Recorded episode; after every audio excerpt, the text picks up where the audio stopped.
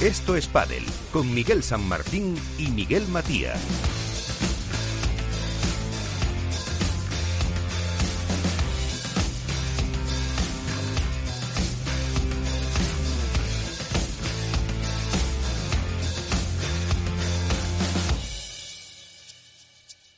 Y como digo, buenas noches con todo el equipo que hace posible que estemos aquí una semana más contando todo lo que se está moviendo en el mundo del pádel, con torneos, eh, con campeonatos, con mundiales, que hoy nos llevará pues eh, buena parte también de este programa y con toda la actualidad, además eh, pues también de entrevistas, etcétera, etcétera, en el que contamos con y ya está con nosotros Álvaro López de Padel Spain. ¿Qué tal, Álvaro? Muy buenas.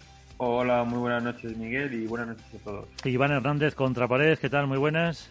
Hola, buenas noches Miguel, buenas noches a todos. Y antes de meternos en las noticias eh, de Iván, porque seguro que no ha recogido, y eso nos lo va a contar Álvaro, qué papel hizo esto Spadel en el torneo de medios de comunicación de la Federación, que contaron con dos grandes ausencias, que es la de Iván Hernández y la mía, que si no hubiéramos ganado seguro. Bueno, hay que decir que dejamos el pabellón eh, en un lugar aceptable, digamos que un aceptable. nos ponemos un notable. Bote llegó un poquito más lejos que yo, yo fui por la parte dura del cuadro, entonces me tocó caer en cuartos y él llegó un poquito más lejos. Pero bueno, defendimos. Un poquito más lejos es semifinales, es la final. Sí, Semi, semi, semi. Si no ah. recuerdo mal, semi. Vale, vale.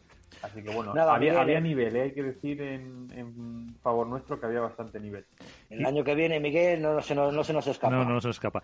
además, ¿quién no va a querer jugar con un zurdo como yo? ¿Qué, mm, ¿Qué iba a decir? ¿Quién ganó? Si lo sabes, pues, Álvaro. Eh, si no recuerdo mal, eh, ganó César Prieto de Infinity y o de o, antes estaba en Infinity y su compañero que ahora mismo no sé no sé nombre y su campeón quedó un ídolo mío como Milinko Pantic. Ah, sí, que había unos eh, jugadores. Y bueno, Infinity, la verdad, que, cerró sus actividades. Pero bueno, eh, bueno, ahí está el papel que hicimos. Ahora vamos ya con las noticias más en serio con eh, Contrapared. Así viene la actualidad con Contrapared. Del resto de la actividad de esos circuitos profesionales que nos interesan menos que este de medios, eh, ¿qué podemos decir? Y de las parejas y de todo lo que nos ha preparado Iván, cuéntanos. Bueno, Miguel, hemos tenido dos semanas de descanso, por decirlo de alguna manera, obligados por la festividad del 12 de octubre, en el que no pudimos estar con todos nuestros oyentes. Y hay que resumir, obviamente, el World Padel Tour de Mallorca, el Challenger de, de Alfafar, que ha sido la última época, y luego comentaremos un poquito de las federaciones. Eh, respecto a Menorca, hay que empezar diciendo que, bueno, desde 16 empezaron a, haber sorpresas como los Mike eh, Yanguas y Lamperte que eliminaron a la pareja nueva Javi Ruiz y Lima, que esperamos que se vayan acoplando un poquito más. En 16 también eh, Momo y Rico eliminaron a la nueva pareja también, Coello Velasteguín, en tres sets demostrando que, están en un gran nivel, que siguen jugando muy bien y que bueno, que está claro que Coello y Verasteguín les falta empastarse. Este fin de semana ha estado Verasteguín en Valladolid entrenando y bueno, pues va con muchísima ilusión a Mallorca, perdón, a, Córdoba. Veremos a ver cómo se desarrolla. 16 de final, pues seguimos ahí con Juan Imieres y Mati Díaz que eliminaron a Moyano y, Botello, provocando la separación de Uri y Ramiro porque, según informaciones propias de Uri Botello, eh, se opera de la rodilla que le estaba generando molestias y será baja ya hasta la próxima temporada. En octavos de final, Tito Yemandi y Coqui, también con una buena línea, eliminaron a Maxi Lucho. En cuartos de final, estoy hablando más o menos de las sorpresas, ¿no? de, los partidos interesantes. Estupa y Alex eliminaron a Tello Chingoto en tres sets. Y en semifinales, Alejandro Galán y, Juan Lebrón eliminaron a la pareja de Nuevo Cuño, Sanju Tapia, en dos fáciles sets, 6-3, 6-4, con unos inconmensurables números uno que están en, un, en una forma de estado física tremendo y un Ale Galán que está, creo que, volando sobre la pista. En la otra semifinal, Paquito y Dineno le eliminaron a Alex y Estupa 6-1, 6-4 con un Paquito excelso, muy seguro, con un primer set realmente impresionante que apenas creo que tengo apuntado, duró 32 minutos. Y en la gran final, pues Alejandro Galán y Juan Lebrón ganaron en dos sets a Paquito y a Martín 6-3, 6-4 muy superiores, con un MVP de Ale Galán muy merecido. Y que bueno, que hay que recordar que Paquito y Dinero era la quinta final consecutiva, o sea, que están haciendo, pese a no que están teniendo suerte en las finales, que solo han ganado un torneo, creo que están ahí, están haciendo una race realmente interesante y, ganando muchos puntos. Y creo que a un momento, pues, les tocará otra pareja, por no decirlo, ¿no? Porque sabes que si se encuentran con Juan y Ale tienen ese problema, que, que, puedan romper el huevo y, empezar a llevar títulos. En chicas, pues hay que decir, empezamos en octavos de final, que Carolina Navarro y Elia Matraín ganaron a Castelló y Colombón. Me, gusta destacar a Castelló y Colombón porque están haciendo una buena, muy, muy buena temporada, sobre todo en los Challengers. Llevan ya tres finales en los Challengers, han ganado dos y creo que es algo de, de mencionar. Laporto y Araujo se cargaron en, octavos de final a otra de las parejas importantes de este año con títulos en la mochila, como Riera y Aguno. En cuartos de final eh, tuvimos el percance, por decirlo de alguna manera. Eh, se enfrentaban Delfina Brea y Tamara Ricardo, Aranza Osoro y, Victoria Iglesias. Y bueno, en el tercer set, con 5-5, eh, Aranza Osoro chocó contra el cristal de la pista, produciéndose un fuerte golpe en el cuello en la cabeza que tuvo que ser atendida por las asistencias del circuito, generando un pequeño mareo y malestar que la impidió terminar el partido. Desde aquí la mandamos todo nuestro abrazo para que se recupere pronto. En semifinales, pues Gemma y Ale volvieron a sufrir ante Delfina y Tamara, pero bueno, luego resolvieron con un doble 6-1-6-1. Y en la otra final se encontraban las parejas rotas, por decirlo de alguna manera.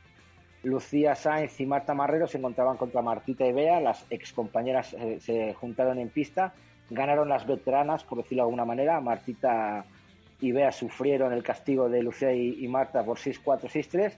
Y en la final yo creo que fue uno de los mejores partidos que hemos visto de, chicas del año.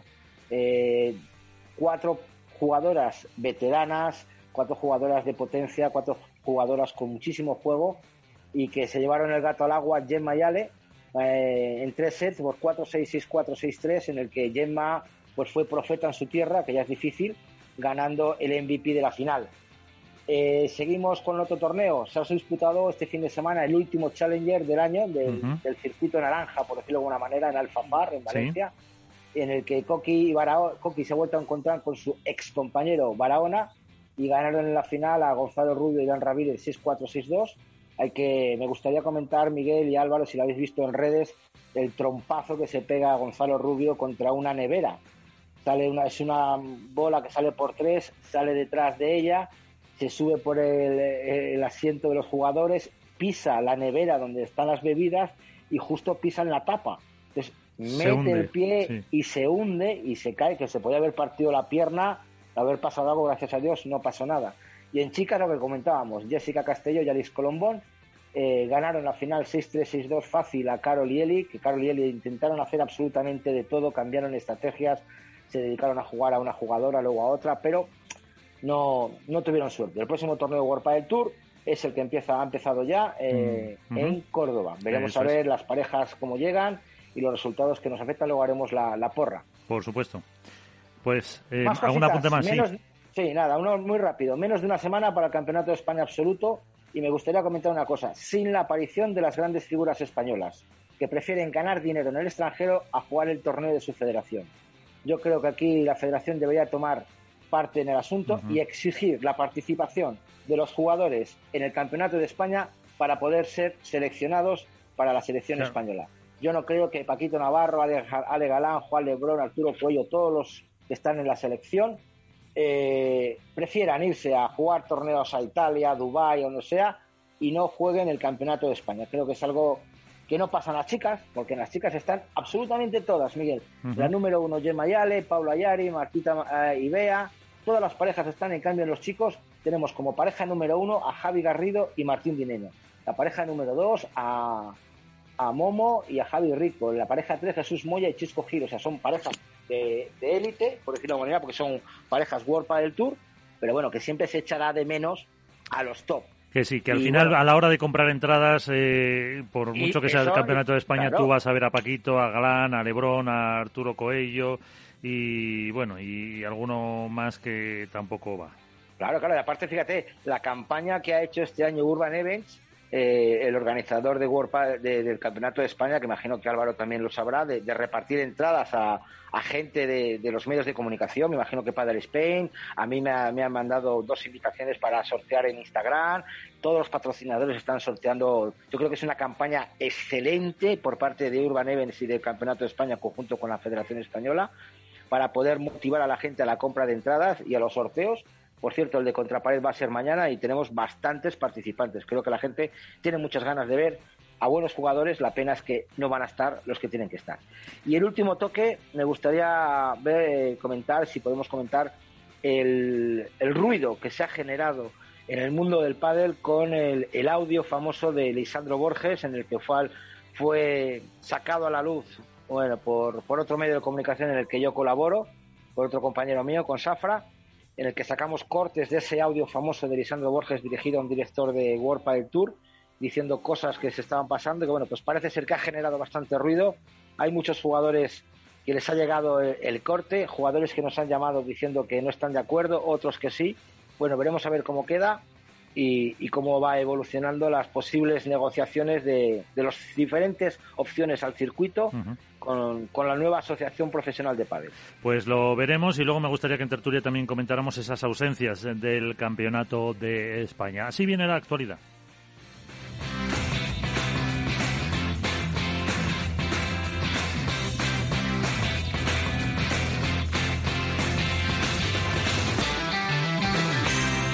Así viene la actualidad con Contrapared. ¿Tienes una empresa y además de ganar dinero, buscas dejar una huella positiva con tu trabajo? Empresas con Impacto. El programa de Capital Radio, dirigido y presentado por Margaret González, es lo que esperabas. Empresas comprometidas con su papel de cambio en temas de igualdad de la mujer, sostenibilidad, economía circular y mejora social. Empresas con Impacto, el programa de las empresas que buscan ganar dinero mientras mejoran el mundo, con Margaret González los jueves de 3 a 4 de la tarde. ¿Te sumas al cambio? Hook Paddle patrocina esta sección. Hook Paddle Time is now.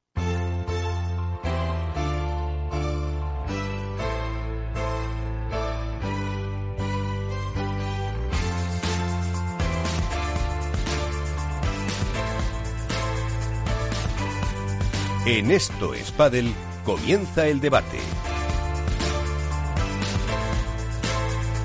Y antes de empezar con los protagonistas, eh, con el análisis a lo mejor de Córdoba, con otros temas, con la porra que ganará eh, Alberto Bote de la Dormilona de As, ¿qué tal? Muy buenas, ¿cómo estás Alberto? Muy buenas noches, Miguel, ¿cómo estás? Por eso, mira, mira cómo se reía Álvaro, que ya le hemos dado por, por ganador de la, de la porra. ya, sabemos que aquí no hay, no hay misterio ninguno. Eh, eh, habla, también de, habla también de mí como mal de vosotros. Todo se lo ha dicho, ¿eh? bueno, de que dices demasiado rápido.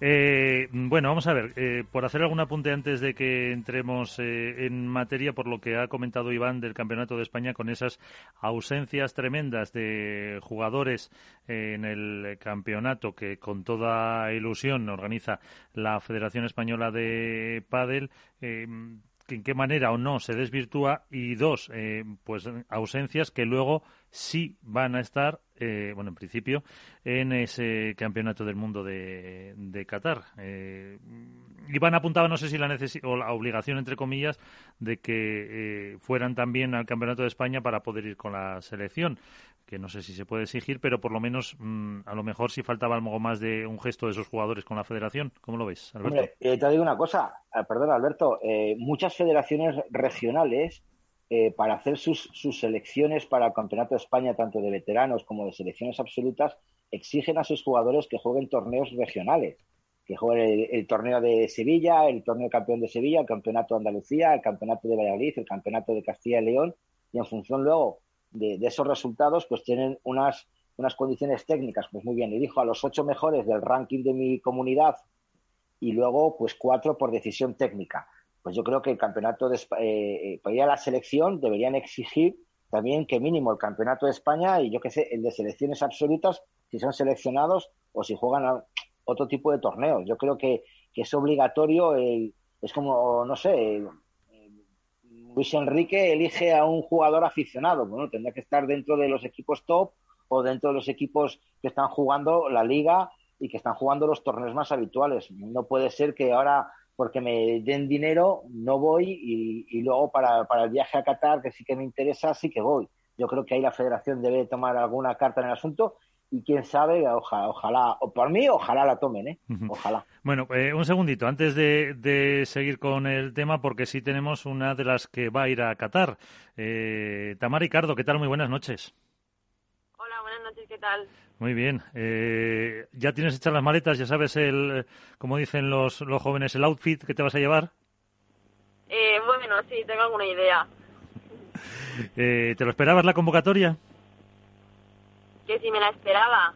Pues bueno, eh, la verdad que no, no me la esperaba, ¿no? ¿Ni un poquito? Bueno, podía, podía esperarme un poquito, pero bueno, ya sé que no veo la lista, no, no me hago la, a la idea.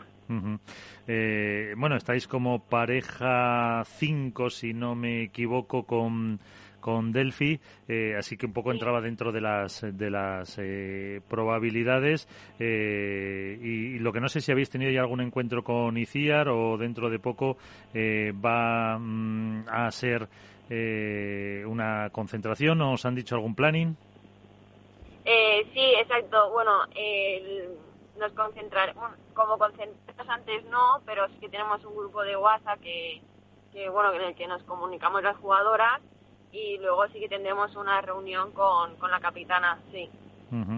Eh, ¿Tu pareja no lo sabes todavía? Mi pareja no lo hace todavía, no. ¿Alguna preferencia? No, yo con todas me llevo bien, así que no, no tengo ningún problema. Eh, pues eh, está con nosotros Álvaro López de Padel Spain, Álvaro Botedeas y Iván eh, Contrapared. Iván, ¿Qué le quieres eh, decir a, Tamara, eh, que lleva una temporada espectacular con eso, el número 5, como decíamos ahora mismo? Me lleva una Hola, buenas noches, Tamara. Hola, buenas noches. La verdad que lleva una temporada espectacular, con, con finales, con grandes resultados. Eh, en la semifinal de, de Menorca pusieron en muchos aprietos, pese al resultado engañoso de 6-7, 6-1, 6-1 abajo, pero yo creo que fue un resultado realmente engañoso que es una pareja conjunto con Delfina que pone muchas trabas y muchas muchos problemas a, todas las parejas con las que se enfrentan y que, bueno que, la temporada de Tamara está ahí ya tiene sus primeros títulos en la mochila. Y yo quería preguntarla a, Tamara eh, bueno quizá dos preguntas no cómo vistes o cómo vivisteis el, momento de, de, Aranza o solo cuando jugasteis en cuartos de final ese tremendo golpe eh, que sufrió eh, en la cabeza y luego lo segundo, viendo la, la, selección española que va a, a, a, Qatar, la verdad que no es nuevo ¿no? para Tamara, ya participó en el Campeonato de Europa, ya fue campeona de Europa y, y a ver, ella dice que se, que, se acopla con todas, pero yo creo que solo tiene cuatro jugadoras para jugar, ¿no? Lucía, Martita, Alejandra y, y Paula. ¿Con cuál de ellas te quedarías?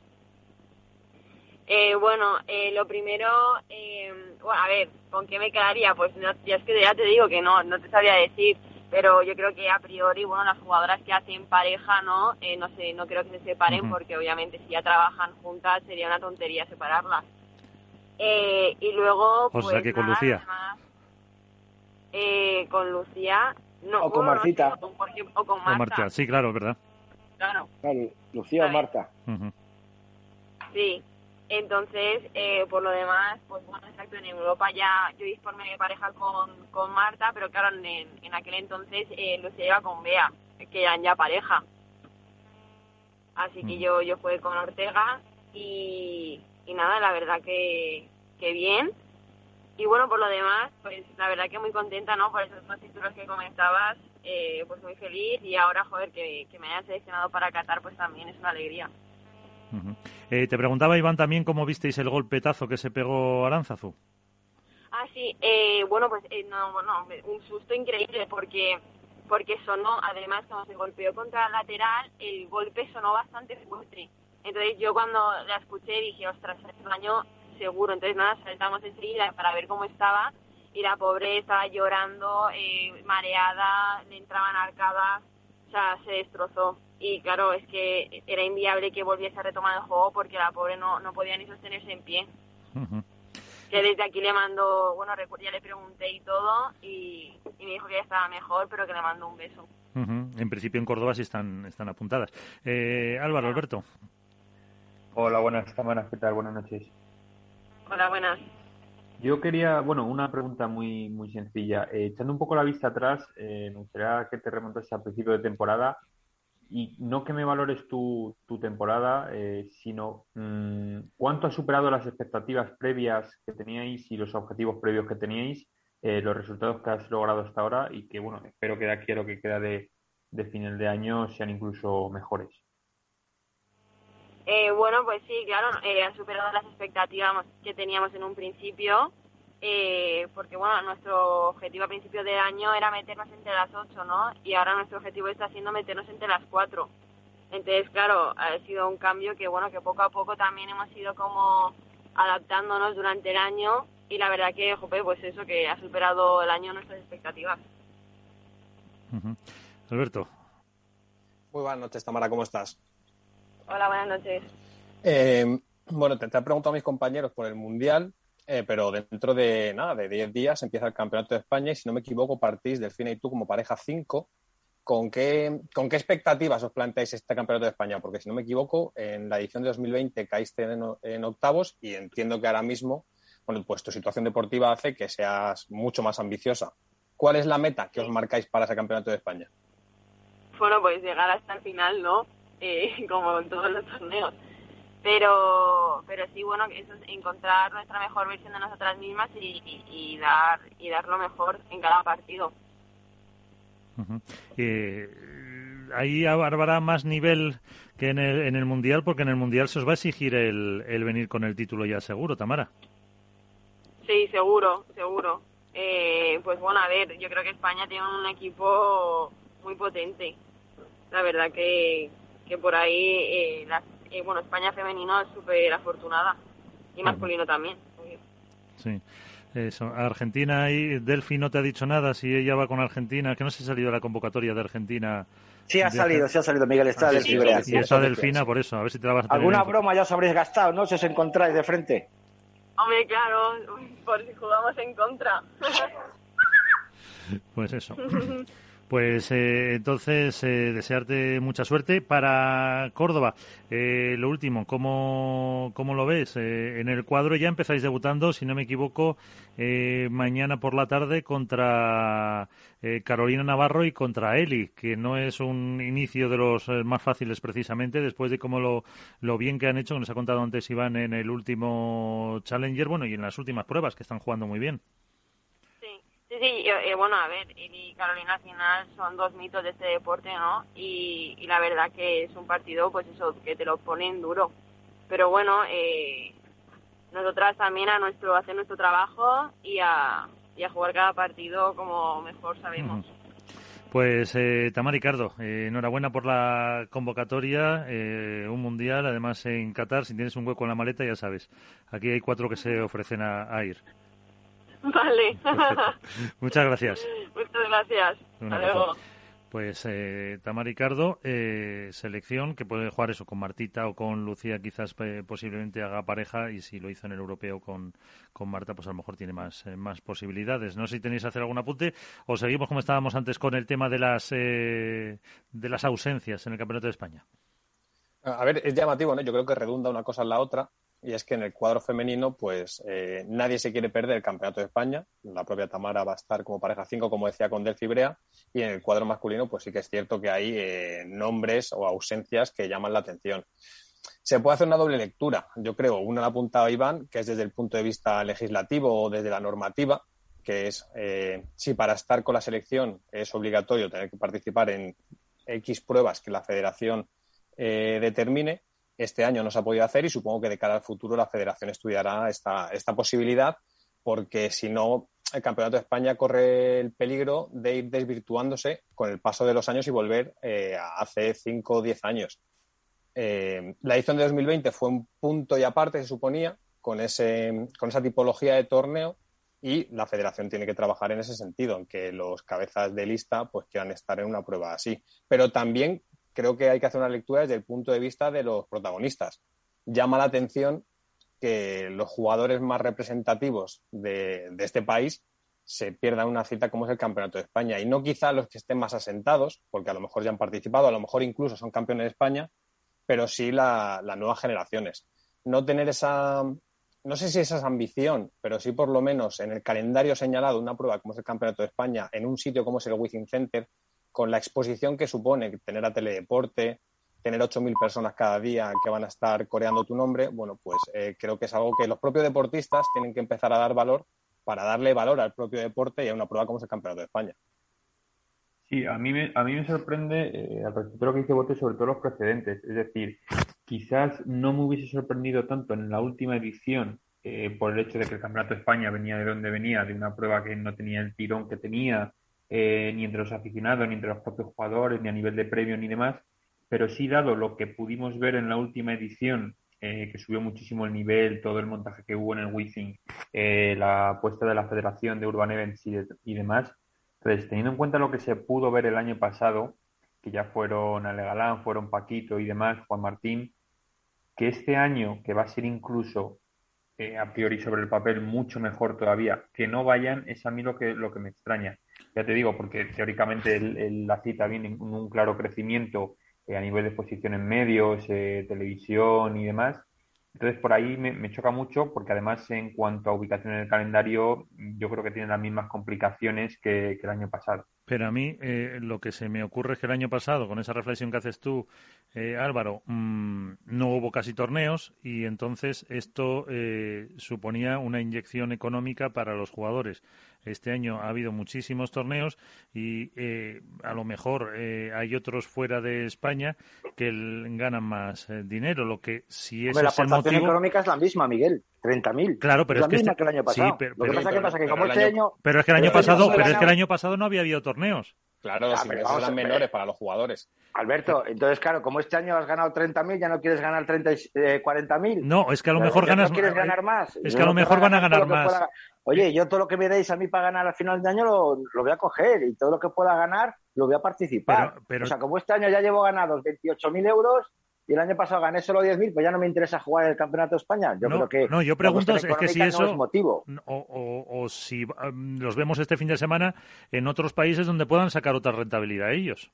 Claro, pero la cuestión es, si lo comparamos desde la rentabilidad, el Campeonato de España nunca va, nunca va a poder competir con exhibiciones y con torneos que hay fuera, porque claro. la, la, capacidad económica que hay fuera probablemente sea mayor que la que puede tener el Campeonato de España. Por Yo eso creo es. que va más desde el prestigio. O sea, entiendo la perspectiva que un jugador consagrado como los que hubo el año pasado, como puede ser Paquito o Juan Martín, que han sido campeones de España, bueno, pues a lo mejor por una forma de aligerar el calendario, de no sobrecargarse la temporada, decidan eh, darse semanas de descanso, como puede ser este campeonato de España. Pero sí me sorprende de esa New Generation, esa New Wave, que eh, no, no, le da el valor, a lo mejor, o, o, por lo menos es la percepción que tenemos desde fuera, de ser campeón de España, de jugar en un estadio como es el Wizzing Center, de tener la exposición mediática con todos los medios de comunicación que lo van a cubrir, con 8.000 personas eh, yendo cada día al Wizzing Center. A mí eso es lo que me llama la atención. Claro, pero, es...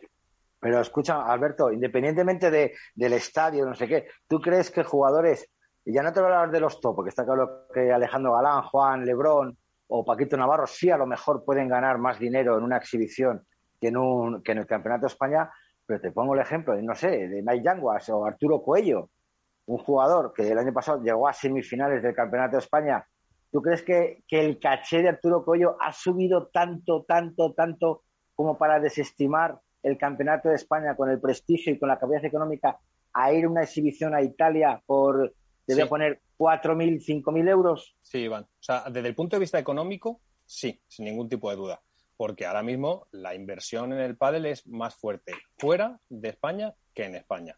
Porque hay actores, hay players que tienen un, un poder económico superior al que hay aquí. Entonces, desde el punto de vista económico, eh, puede ser normal que un jugador decida ganar X más 3 fuera que X más 1 aquí. Se trata de una cuestión, como decía, de prestigio, de ser campeón de España y uh -huh. no ser campeón de España, con todos mis respetos, en un club perdido en la geografía española. No, es serlo en un escenario que hace tres años era impensable. Es con la con el poder de notoriedad que te da tener eh, a Televisión Española, a Teledeporte, el año pasado Movistar, que te va a cubrir con el retorno indirecto que eso supone también a nivel de patrocinios a medio plazo. Yo creo que es un poco también eh, donde fijas la vista, si en el corto plazo o en el medio plazo. Yo creo que es más inteligente tener eh, la exposición a canales como son Movistar, Televisión Española, el Within Center, eh, el apoyo de, la afición que el retorno económico inmediato directo. Que no digo que, sea, que ese sea el motivo por el que no acuden, pero que desde luego me parece que es más inteligente acudir a eventos así cuando tu palmarés todavía no tiene ese tipo de títulos. Uh -huh. Es que hasta los patrocinadores deberían, ya no solo las elecciones, la Federación Española de Padel tendrá que modificar la normativa técnica de participación en las elecciones. Yo, yo soy un patrocinador que pago a jugadores de esa nueva, como dices tú, de esa nueva New Age, y yo les obligo por contrato a jugar el campeonato de España sabiendo la repercusión que tú estás diciendo, porque estamos viendo, estamos volviendo a caer el mismo error, lo que tú dices, hace 10, 14 años, que el campeonato de España lo jugábamos Álvaro López, Alberto Bote, Miguel San Martín y Miguel, Matías y Iván Hernández. Éramos los, los, cabezas de serie, por decirlo de alguna manera, porque el resto de los jugadores no se apuntaban porque no había motivación. Entonces yo creo que hasta los patrocinadores en este mundo se tienen que involucrar y decirle, mira, vale, yo te patrocino, tal, tal, pero te exijo al menos eh, Campeonato de España. Y si lo ganas, te doy un bonus. Y si vas a la selección española, te doy otro bonus. Empezar a funcionar tipo ATP o tipo fútbol, de, eh, pues, pues por, por, objetivos, que es como muchas veces se pasa, ¿no? Y tú lo sabes, Alberto. Si llegas a final de temporada y queda, eh, te contrato en el número 24 y llegas al 8, pues tienes un bonus de, de, de X mil. Pues si tú juegas el Campeonato de España y llegas a semifinales o final, pues tienes otro bonus. Y si encima tienes el premio de la selección española, que, gracias a Dios hay torneos casi dos, dos, cada dos años europeo, mundial europeo, pues tendrás otro bonus. Yo creo que hay que incentivar que nuestros jugadores jueguen en nuestra casa. Por supuesto.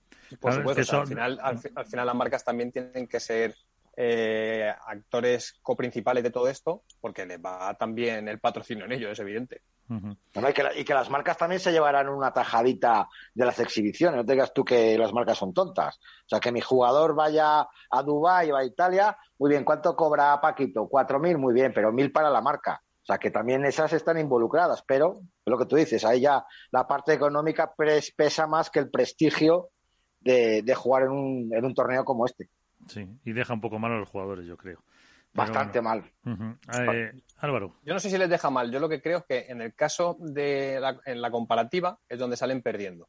Porque el tener unos cabezas de lista como son todas las jugadoras que se han apuntado al Campeonato de España y no tener lo mismo en el masculino, pues hace que cuando lo pones frente al espejo llame la atención. Hay otros deportes en los que se obliga no a que todo el mundo tenga, o sea, que los grandes nombres tengan que ir al Campeonato de España, pero sí que al menos dos de esas primeras posiciones estén obligadas a ir al Campeonato de España y luego el resto es el seleccionador de turno el que elige el resto de la convocatoria. Pero dos de ellos, en los deportes individuales, tienen que ir y pasan otros deportes. ¿eh?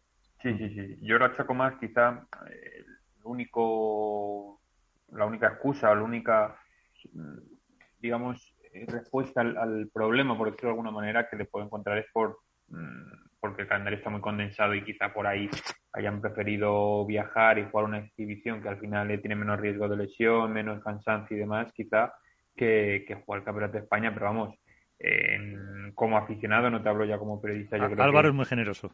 Sí, no, bueno, yo, yo como aficionado, a ver, eh, a mí me sabe mal porque lógicamente, eh, y con todo los respeto, no es lo mismo ver a los primeros espadas que ver a un jugador que esté en el puesto 20 del ranking y, como aficionado pierde bastante tirón el, el Campeonato de España y más este año que van a es que fíjate la inversión que hace la federación. Ahora a lo mejor eh, yo espero que no eh, estas ausencias se noten en la venta de entradas eh, la apuesta de la federación también se la se la tiran un poco por tierra, se, se puede decir. Si, si pues tienes en tus presupuestos X eh, por entradas, no sé cómo funcionará esto, no tengo ni idea cómo se organizan eh, el reparto, pero eh, claro, es un es un ahora un palo hasta, hasta el propio Urban Events puede quejarse a la Federación Española y decir, oye, estoy invirtiendo aquí unos miles de, euros y resulta que los mejores jugadores tuyos no vienen.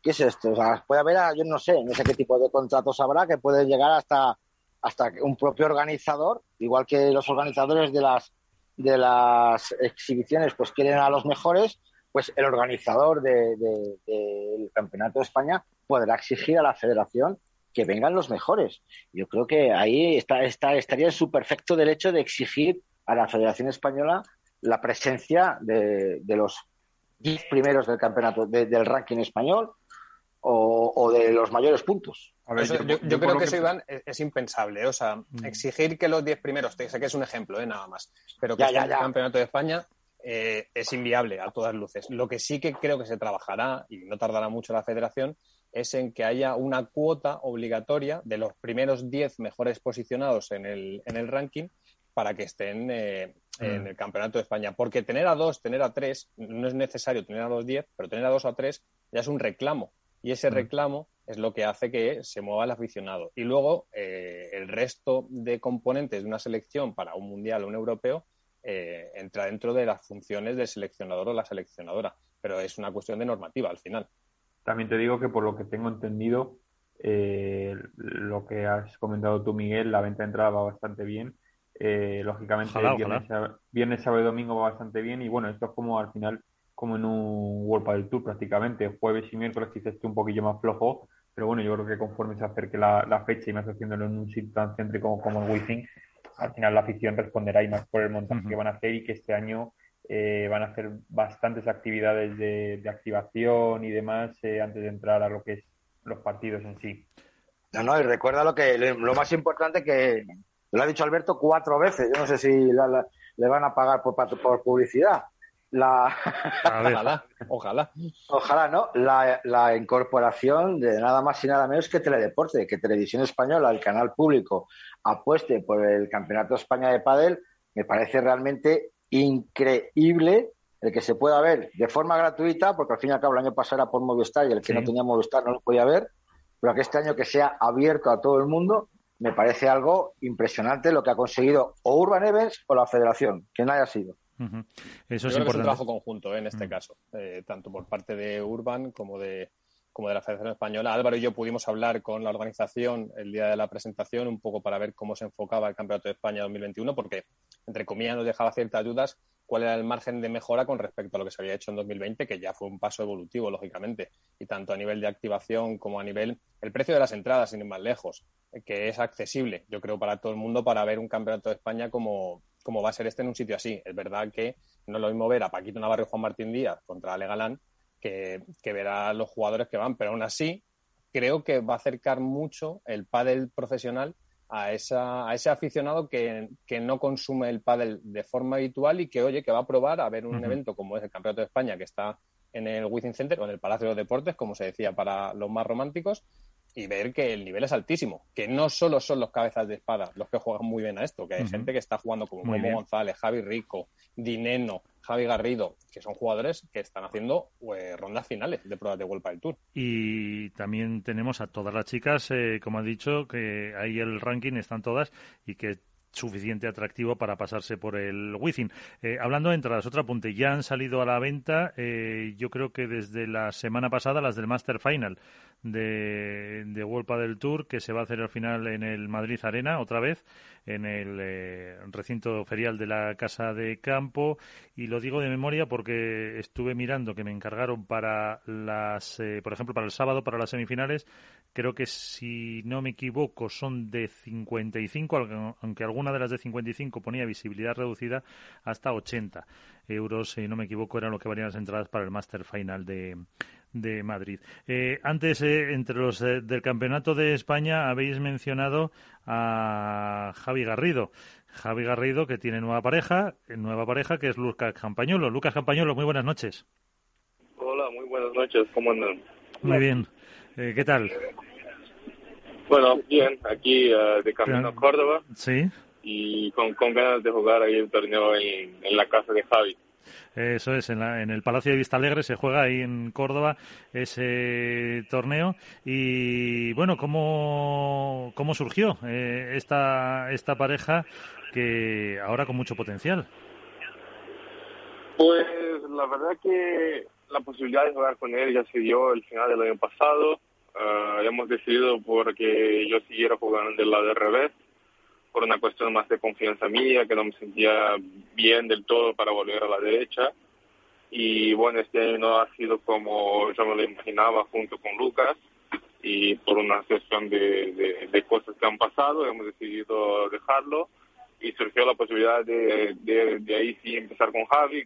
Javi desde el minuto uno puso mucha, muchas ganas, mucha ilusión, le gustó muy, mucho el proyecto y nada, yo estoy encantado de, jugar con él y espero hacerlo lo mejor posible. Eh, dentro de lo que habéis eh, visto hasta ahora, de lo que habéis probado, eh, ¿qué tal te ves tú ahí en ese, en ese cambio? Pues mira, ahora tengo que cambiar un poco la manera de jugar. Si antes yo jugaba con mucho más riesgo, yo tenía que tirar mucho, pegar y desplazarme el doble.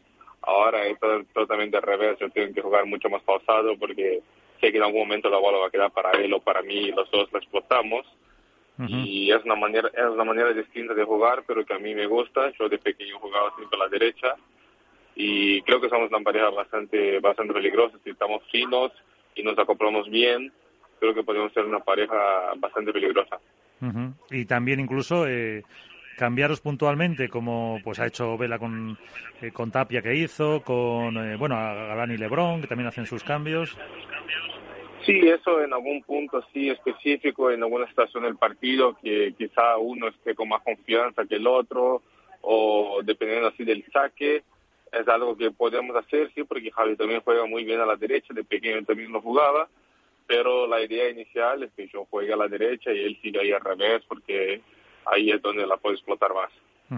Pues eh, nos acompañan eh, los habituales, eh, Álvaro López, Padel Spain, Alberto Botedeas, e Iván Hernández contra pared. ahí tenéis a, Lucas con su nueva etapa y que debuta mañana en Córdoba. con, con, Javi Garrido, con el que ha presentado además hoy mismo este, este torneo, el, el último en tierras españolas. Iván, ¿qué te he visto? hola Lucas, buenas noches. Muy buenas. Bueno, yo lo primero, me vas a permitir una licencia, Miguel. Eh, yo tengo que pedir disculpas a Lucas y las hago públicamente delante de ella a la cara. Él sabe por qué es, eh, por un tema de, una, mala información que me llegó a mí, que puse en internet que se, que se iba a operar, que al final no, no se operó. Le pedí disculpas en, en Twitter, él las aceptó. Y desde aquí, Lucas, te pido mis disculpas otra vez de nuevo delante de todo el mundo, porque cuando uno comete un error, lo primero es eh, reconocerlo. Me alegro de que no tengas nada físico y sobre todo, bueno, desearte muchísima suerte con, con Javi.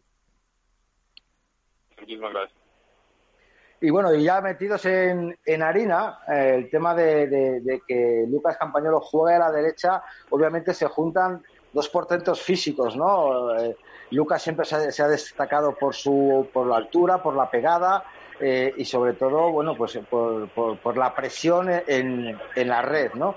Yo creo que, ahí van a hacer una buena pareja con Javi Garrido y la pregunta que te quería hacer es, eh, ¿qué objetivos planteáis de, aquí a final de temporada? ¿El, ensamblamiento va a ser un proyecto a largo plazo y esto, esta final de, de temporada lo tomáis como acoplamiento para poder seguir al año que viene? ¿Cómo os lo planteáis? Mira, el proyecto inicial era empezar el final del año y ya para el 2022. Se ha sucedido antes, uh, cinco torneos antes, y mira, no te puedo asegurar que vamos a seguir hasta final del año que viene, ojalá sí, porque el padre como todo el deporte, si pierdes tres, cuatro primeras rondas bueno, uh, lamentablemente no se tiene mucho mucha paciencia uh, cuando no hay resultados. o lo que vamos a intentar lo mejor posible y alargarlo lo más. Se nos pierde la comunicación que va viajando a, a Córdoba. Eh, Lucas, eh, Lucas, ¿estás por ahí? Ahora, ¿ves? Sí.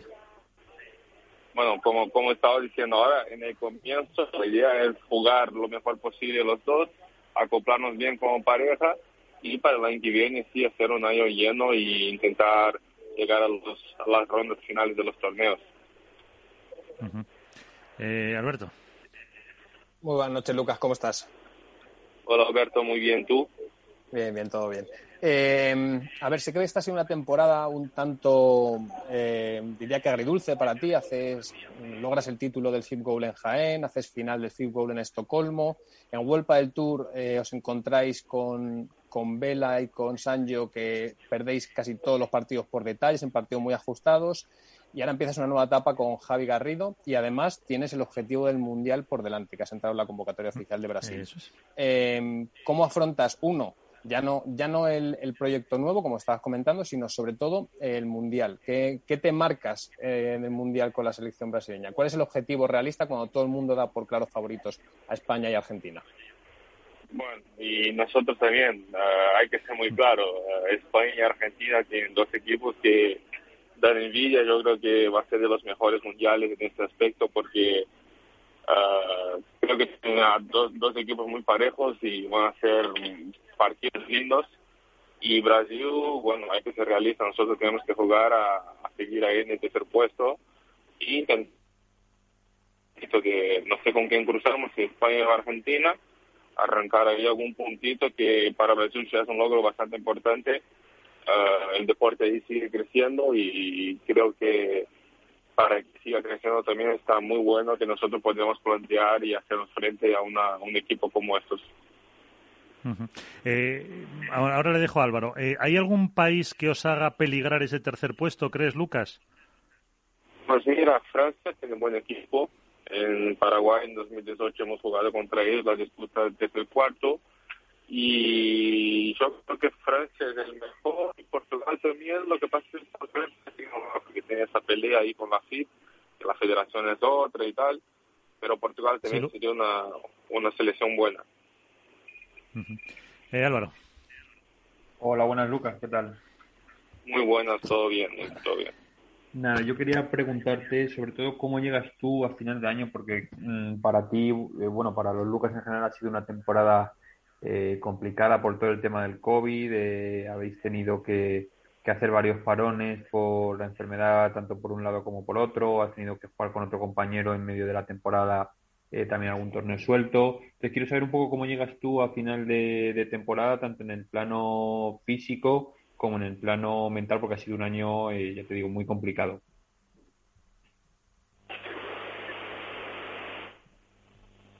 Lucas, a la de una. Lucas, a la de dos. Sí, ahora. Te preguntaba, eh, no sé si has oído Álvaro un poco por, eh, por la temporada, que habéis tenido problemas con el COVID, con eh, otra cuestión, que, que mmm, ¿cómo la valorabas, no, la temporada? No, pues parece que no se puede tener la comunicación con eh, Lucas eh, Campañolo porque se ha cortado la comunicación que iba camino de, de, Córdoba, Lucas de Oliveira Campañolo, que al final tiene esa nueva pareja con eh, Javi Garrido. Pues eh, si os parece aquí lo dejamos, la intento de comunicación con con, con Lucas porque la verdad que, eh, y por experiencia muchas veces hay problemas cuando se va a Córdoba, eh, hay muchos eh, trozos, eh, sobre todo por la mancha sin cobertura, así que es difícil, pero veremos lo que le preguntaba. Parece que esos, por hacer un apunte del Mundial, parece que esos tres puestos, bien primero España o Argentina, el tercero de Brasil parece más claro y luego eh, ahí se baja un poquito un escalón, porque en, en, Brasil también tenemos a Pablo Lima, hay que decirlo, están los eh, dos Lucas y tiene una, una selección pues eh, más competitiva que, que, otras que a lo mejor no conozcamos como apuntaba eh, a la selección de Francia, ¿no? O Paraguay, pero vamos, de Paraguay yo creo que pocos eh, conocemos, bueno, vosotros sí, a lo mejor. Brasil tiene una selección que tiene nombres propios importantes, como decías, los Lucas, tiene a Lima, tiene a Jardim, tiene a Giulianotti, eh, bueno, son jugadores que, que, ya son reconocidos. Evidentemente, el, el capitán deportivo es, Pablo Lima, que es todo un número uno. Sí que creo que les queda un poco lejos esa lucha, como decía Lucas, con Argentina y con España, porque por convocatoria no pueden plantarle cara en, todas, en todos los partidos de la eliminatoria, pero son los favoritos al tercer lugar ojo, como, como decía Lucas, a, a, Francia y a esas selecciones que en el europeo lo han hecho bien, que hace poco estaban lejos de esos primeros puestos y que ahora, quizá por nombres no llaman tanto la atención, pero sí por planteamiento de juego y por convocatoria pueden dar, pueden dar la sorpresa. ¿eh? Eh, bueno, apuntabas eh, la selección, el capitán Pablo Lima, pero tiene un jefe, un jefe que está en Qatar, que es eh, Ramiro Choya, con el que tenía muchas ganas de hablar. Ramiro, ¿qué tal? ¿Cómo estás? Muy buenas noches. Hola, Hola Miguel, buenas noches. ¿Cómo estáis? Un saludo muy fuerte para todos. Muy bien. Íbamos a, íbamos a intentar que hablaras también que estaba Lucas Campañolo, eh, pero nada, va camino de, ah. Córdoba, de Córdoba para, para jugar el eh, y, al final se ha cortado la, la comunicación. Eh, bueno, aunque ahora hablaremos de Qatar por enlazar con lo que estaba diciendo Alberto, ¿se puede aspirar en esa selección brasileña que vas a dirigir a algo más que ese tercer puesto?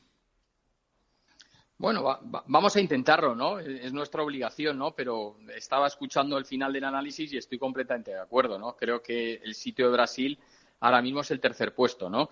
Si, oye, si sale todo de cara y, le damos la vuelta a un par de partidos, a un partido, pues, ¿por qué no poder dar la sorpresa y, y poder eliminar a Argentina a España? Pero también con mucho respeto, mirando hacia abajo, porque los que vienen por debajo también nos quieren ganar a nosotros y, como muy bien habéis dicho, Francia y alguna otra selección, pues, eh, eh, pues bueno, también quiere tener su, puesto en, semifinales o en la final y, seguro que nos lo van a poner muy complicado. Bueno, ahora te dejaré otro que te pregunte, pero lo primero, ¿cómo estás? ¿Qué tal ahí en Qatar? Muy bien. ¿Cómo va esa experiencia que llevas ya unos cuantos mesecitos?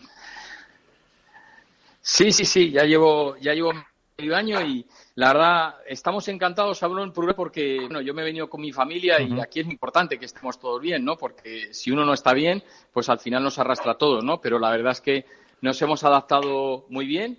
Aquí eh, el trato que nos dan es de, una educación y, y, un respeto absoluto. O sea, la verdad es que nos sentimos muy, muy reconocidos. Y mis hijos, pues bueno, ya hablaban muy buen inglés, pero bueno, ahora están aprendiendo árabe y por mi casa, te cuento como anécdota, pues es que es un desfile de nacionalidades. Eh, mis hijos, pues constantemente, pues de repente hay una, una niña libanesa, un niño danés, un, en fin, un catarí, un, un alemán, una americana. En fin, era algo que también, pues, pues cuando decidimos dar este paso, pues, pues lo hicimos también un poco por ellos, ¿no? Porque creemos que para ellos, pues es una experiencia eh, fantástica, tanto conocer otra lengua y, otras culturas, ¿no? O sea que estamos muy contentos. Y, Ramiro, ¿qué, está, ¿qué estás haciendo allí? Eh, ¿Estás intentando que jueguen un poquito mejor al pádel? sí, sí, sí, la verdad es que, bueno, ya lo sabéis, los Qataris, el pádel para mí es un tsunami que está avanzando por todo el mundo, en unos sitios va un poquito más desarrollados que en otros, ahora mismo quizá yo lo concentraría sobre todo en los países escandinavos y Italia y, Oriente Medio, ¿no? Que, está creciendo a una velocidad enorme, ¿no? Están empezando a salir fuera, a jugar challengers, a, jugar FIPS, están empezando a traer gente. Eh, aquí hay una absoluta pasión hacia el pádel, están mejorando mucho. Y, bueno, y aquí pues eh, yo pertenezco a un, a un grupo empresarial que es el, el, número uno en Qatar, con muchos planes de desarrollo tanto dentro como fuera de Qatar. Hemos hecho la primera academia de juniors aquí en, en Doha, eh, que está funcionando muy bien y bueno, pues un montón de, proyectos que tenemos en marcha y que la verdad pues eh, me hacen estar muy contento porque sí te digo que aquí los días en España son un poco más iguales, ¿no? Pero aquí cada día es una aventura, ¿no? Y, la verdad pues es, es como muy emocionante, ¿no? Todo lo, todo lo que te va llegando y lo que te va apareciendo aquí. Eh, pues eh, a ver, Alberto Bote, eh, ahí, ahí tienes a, Ramiro que se me ocurren un montón de preguntas, pero sobre todo envidia y de la mala de que esté allí él. Buenas noches, Ramiro, ¿cómo estás? Hola, Alberto, ¿qué tal? ¿Cómo andas? Muy bien.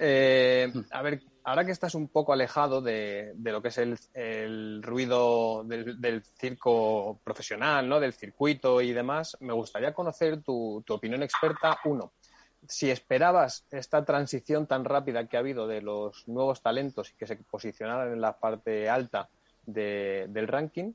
Y dos, eh, si te sorprende que se siga dando ese baile constante de, de, rupturas de proyectos deportivos, cambios de parejas y a qué lo achacas, porque tú al final conoces mejor que nadie este sector y lo has vivido durante muchos años. Entonces, un poco, ¿cuál es tu visión ahora que has conseguido tener perspectiva y verlo con distancia?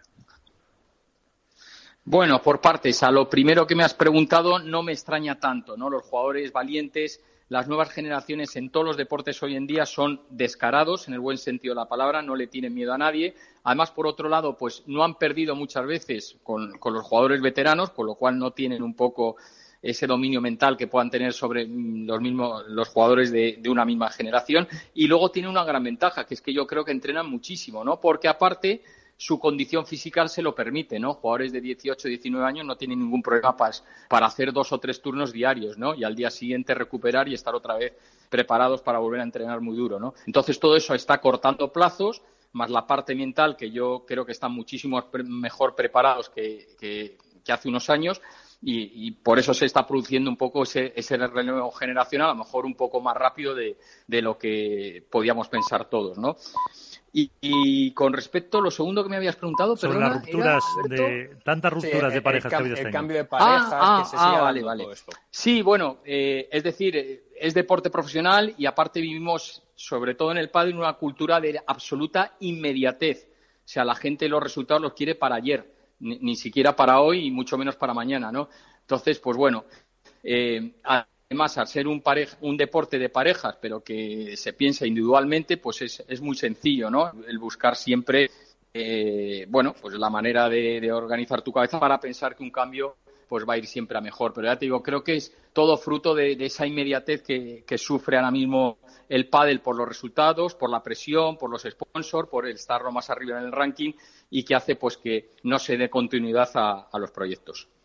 Ahora que ya no estás vinculado con ningún jugador desde el banquillo, ¿cuál es tu, cuál es tu, el proyecto deportivo que más atrae a Ramiro Choya desde fuera? El que dice, este, estos son diferentes, estos, estos tienen algo diferente o este jugador me llama la atención. Bueno, me, me, vamos a ver, me llama mucho la atención la trayectoria de Galán y Lebrón, ¿no? Eh, han terminado uno el año pasado, este año van en camino, lo tienen un poco que, que abrochar, pero bueno, están en camino. Y bueno, me parece que es una pareja que, que bueno, mm, es decir, si sigue jugando junta y demás, y pues, pues me gustaría ver un poco hasta, hasta dónde pueden llegar, ¿no? Si son capaces un poco de, de, hacer una dinastía, por decirlo de alguna manera, ¿no? Eh, es un, digamos que es una incógnita, ¿no? Nadie lo sabe, solo ellos, o a lo mejor ni ellos, porque volvemos a ver siempre, todo es muy dependiente de los resultados, pero, pero bueno, eh, sí me gustaría ver un poco qué recorrido ¿eh? tiene esa pareja hasta, hasta dónde puede llegar, ¿no? Porque la verdad es que cuando han demostrado que cuando, en fin, juegan al 100% o a un nivel muy alto, pues eh, hasta ahora son prácticamente insuperables. Hola, buenas Ramiro, ¿qué tal? Hola. Oye, yo quería preguntarte, bueno, dos cositas. Eh, lo primero, eh, bueno, darte la enhorabuena por todo lo que, todo el proyecto que estás haciendo allí, pero un poco que nos cuentes eh, cómo surgió el hecho de irte allí, eh, de, quién fue la idea, te lo propusieron, fue idea tuya principalmente, eso por un lado, y luego por otro, de cara al, al Mundial, un poco cómo son las instalaciones que se van a encontrar los jugadores, porque bueno, tengo, yo tengo en la memoria el Mundial de Paraguay, que la verdad que a nivel de instalaciones y de pistas luego hubo bastantes problemas es un poco que me cuentes más que a mí, a lo que es eh, al público, al aficionado, eh, qué se van a encontrar los jugadores allí, qué nivel de instalaciones y de clubes hay ahí donde estás tú. Bueno, eh, yo creo que en eso podéis estar tranquilos. Se va a jugar en la Federación de Tenis, va a haber 10 pistas que, bueno, se, van a poner y luego cuando termine el torneo se van a quitar. Y, en cuanto a infraestructuras de, de, hoteles y demás y tal, no hay ningún problema, está, está todo solventado, ¿no? Eh, el torneo, eso sí, va a ser ah, eh, outdoor, pero bueno, pero no hay problema de... Desde luego, por temas de lluvia, no va a pasar nada. Pues yo llegué aquí el 25 de marzo y te prometo que no he visto ni una gota de agua. O sea, que ya sería, ya sería casualidad y la temperatura va a estar en torno a los 25 grados, que, que va a ser buena, ¿no? O sea, que en ese sentido, y los hoteles que hay aquí, pues son tiene una calidad parecida a los de España, o sea, es decir, que, están bastante bien, ¿no? En ese no, no, va a haber ningún problema de, infraestructuras como, como ha pasado como ha pasado otras veces. Yo creo que problemas económicos ahí no hay no hay demasiado, por lo menos para, para organizar todo todo esto, o por lo menos por lo que se ve por la por la por la tele. Pero vamos, parece que, que mm. eso y Qatar además que es un escaparate para luego mm, quieras que no, el mundial eh, va a organizar varios que no solo el de pádel y culminará con el de fútbol de, de, este año, o sea, del 2022. No, no lo dudes, no lo dudes. La verdad es que la ciudad ahora mismo está, está toda en obras porque, bueno, el objetivo de Qatar, no nos engañemos, es un poco, ellos saben que el Mundial de noviembre de 2022 va a ser un poco su puesta de largo de cara al mundo, ¿no? Y ellos, pues bueno, quieren dar una imagen, pues, de lo que es la ciudad. Mantiene un poco, eh, bueno, lo que son las ciudades de Oriente Medio, ¿no? Poco esa fantasía que tienen, pero al mismo tiempo es una ciudad tremendamente vanguardista, con un skyline impresionante y con una zona de negocios que de, las mejores que te puedes encontrar y, la verdad yo creo que, la imagen que hará el mundo va a quedar, van a quedar gratamente sorprendidos de, lo que es Doha y lo que es Qatar. Iván.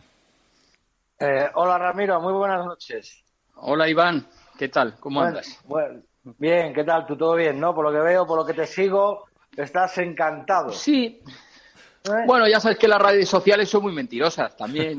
Ya, ya, no, yo lo que veo es lo que yo veo lo que cuelgas, lo que haces. De repente el otro día vi que colgabas un cartel para dar un curso de, monitor, ¿no? Me parece que habías puesto sí, ibas sí, a dar sí, un curso de monitor. el primer curso de monitor que va a ir en Oriente Medio lo voy a hacer con Padel MBA. Eh, lo vamos a hacer en justo inmediatamente cuando acabe el mundial. El mundial acaba el 21 y aprovechando que aquí va a haber muchos técnicos pues de aquí de Oriente Medio, pues vamos a intentar hacer un curso de tres días, aquí 22, 23 y 24 de noviembre. Eh, vi el cartel y hice un, cambio al euro con respecto a, la moneda árabe, no es nada barato, ¿eh? O sea, que ahí estás viviendo muy bien económicamente, amigo. No es nada barato ser monitor en... También... Hacerse, no ya dar clases, sino hacerse monitor. ya, ya, bueno, también la, eh, es decir, se cobra mucho más, o sea, todo va en relación, eh, todo es más caro, pero también se cobra más, con lo cual, bueno, pues eh, te, digo que es un precio que está ajustado, o sea, para lo que es Doha, ya sé que es caro, pero, pero bueno, pero está consensuado y, y, te aseguro que, si se apunta o no se apunta la gente, no, no va a ser un problema de, dinero. Claro, pero es lo mismo que cuando nos contaron lo que cuestan las pistas de pádel en Suecia, alquilar una hora que no me acuerdo la cifra que nos dieron, pero vamos, eh, me asustaba. Yo quería hacerle dos preguntas a, Ramiro. Eh, lo primero, ¿cómo está el hmm. nivel de, de pádel en Qatar a efectos de selección? Si tienes más alumnos de chicos, si hay también pádel femenino, ¿cómo se desarrolla el pádel femenino en Qatar con lo que supuestamente conocemos de Qatar como, como con relación al trato a las mujeres? Y la segunda pregunta que te quería hacer de, los jóvenes que están hablando, haciendo un poquito colación con Alberto, de los jóvenes que están llegando arriba, ¿con cuál te quedas? ¿Con Martín Dineno, con Arturo Coello, con Mike Yanguas? ¿Cuál es el que más te ha llamado la atención? Bueno, a ver, por parte. Eh, aquí, bueno, eh, el equipo nacional, yo entreno al National Team, entrenan dos horas por día en pista y una hora preparación física, están, bueno, viajando por todo el mundo para para conseguir experiencia y, mejorar. Pero bueno, esta primera generación de jugadores probablemente eh, eh, el objetivo que tienen es un poco, pues precisamente yo creo, enseñar el camino a los que vengan detrás, ¿no? Y quizá pues con la academia que tenemos y demás, pues eh, a base de trabajo y con, y con tiempo, pues en X tiempo, que será no menos de unos años, tener la posibilidad pues de tener algún jugador qatari pues que esté jugando pues, pues no sé si el cuadro final o las previas de World del Tour, en fin, esa es un poco la idea. Con respecto a las mujeres, mi mujer aquí es la manager del Ladies Club y, bueno, pues pasa como en todo el mundo, Iván, que es que están emocionadas con el pádel, están lanzadísimas, ¿no? O sea, que les encanta y cualquier actividad que les propones, pues a los 10 minutos la tienes llena y todas están deseando jugar campeonatos, dar clases, apuntarse a partidos, o sea, nada eh, diferente a lo que hemos visto y ya, hemos podido vivir en, diferentes zonas del mundo. O sea. Y te preguntaba, te preguntaba Iván por los jóvenes, por Yanguas, por Coello, ah. por eh, Dineno, aunque crees que tiene una niña, algún añito más. ¿Cuál te gusta, cuál te gusta más? Sí. Pues es que, es que contestar a esa pregunta, es que aparte, bueno, yo creo que Dineno está más hecho, ¿no? Es un jugador que está más hecho por el ranking que tiene ahora y porque es un poquito más mayor, ¿no? Y fíjate, está el 2 del mundo ya, o sea, que, es que está muy, muy, muy arriba, ¿no? Cuello quizás sea un poco el, el, que, no sé, digamos, puede tener un techo más alto, ¿no? O sea, por, por, por las condiciones que tiene, ¿no? Me parece que es que, no sé, o sea, ha nacido para jugar al pádel, ¿no? Es coordinado, es zurdo, es alto, es fibroso, es rápido, es intuitivo, es trabajador. Bueno, en fin, o sea, me parece que, que, no tiene techo, ¿no? Y, y, Miki Yanguas, pues es un jugador, o sea, que a mí me, fascina como persona y como jugador, ¿no? Porque, porque bueno, es viente, es alegre, es dinámico, eh, me gusta mucho cómo compite, mm, es decir, eh, tengo debilidad por él. Pero bueno, de esos tres que me ha dicho Iván, eh, yo creo que en ninguno de los tres fallas el tiro, en ninguno de los tres. ¿Has visto la, la, convocatoria de la selección española? Me imagino que, sabes quiénes van. Tú ves, eh, no ya como pareja para el Mundial, que puede ser, oye, eh, la potencia de España está clara que es, es para llegar a la final y que en los primeros torneos, en los primeros partidos se puede encontrar con, con federaciones un poquito de, de, inferior nivel, que pueden haber probaturas. ¿Tú ves una pareja de futuro a Paquito Navarro, que siempre diré que será tu ojito derecho, y Arturo Coello? Sí, claro que sí, Iván, por supuesto, sin ninguna duda. O sea, sin ninguna duda. Eh, eh, bueno, Paquito probablemente está jugando el mejor pádel de su vida.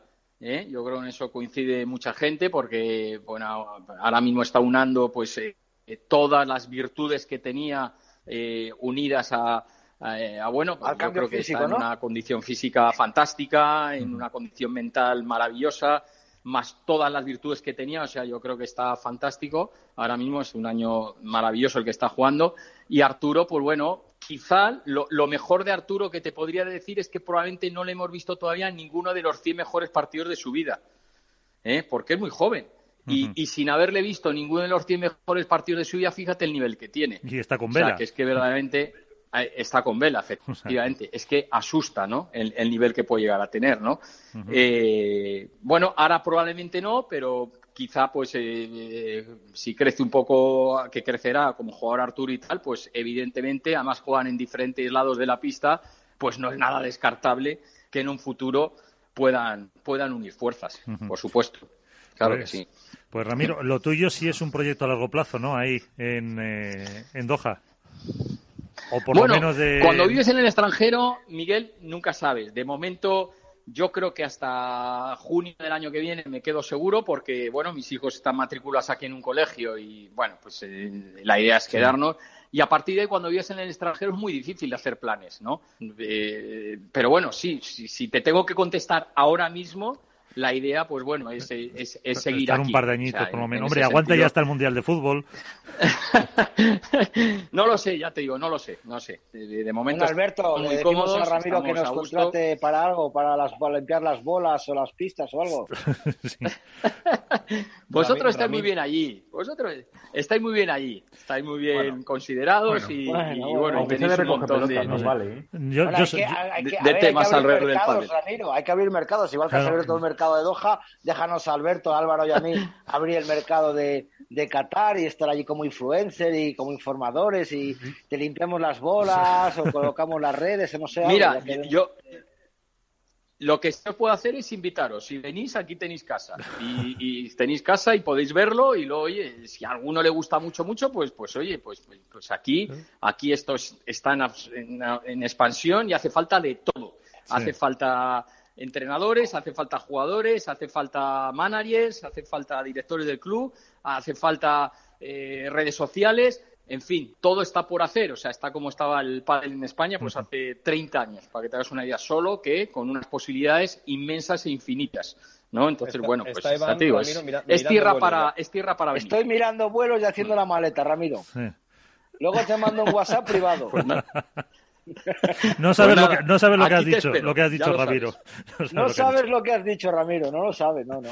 No sabes todavía no me conoces o qué. Pues, Ramiro, yo, un placer. Es un placer hablar contigo, gracias por atendernos, que la verdad que te vaya muy bien, muy bien de corazón, te lo, te lo decimos eh, todos. Y bueno, si juega España contra Brasil no tanto te lo diremos, pero bueno, por lo demás, a, nivel personal, a nivel personal que te vaya muy bien y, seguimos en contacto. Muy bien. Un abrazo, Ramiro. Miguel, muchísimas gracias por acordaros de mí y un abrazo muy fuerte para todos. Un abrazo.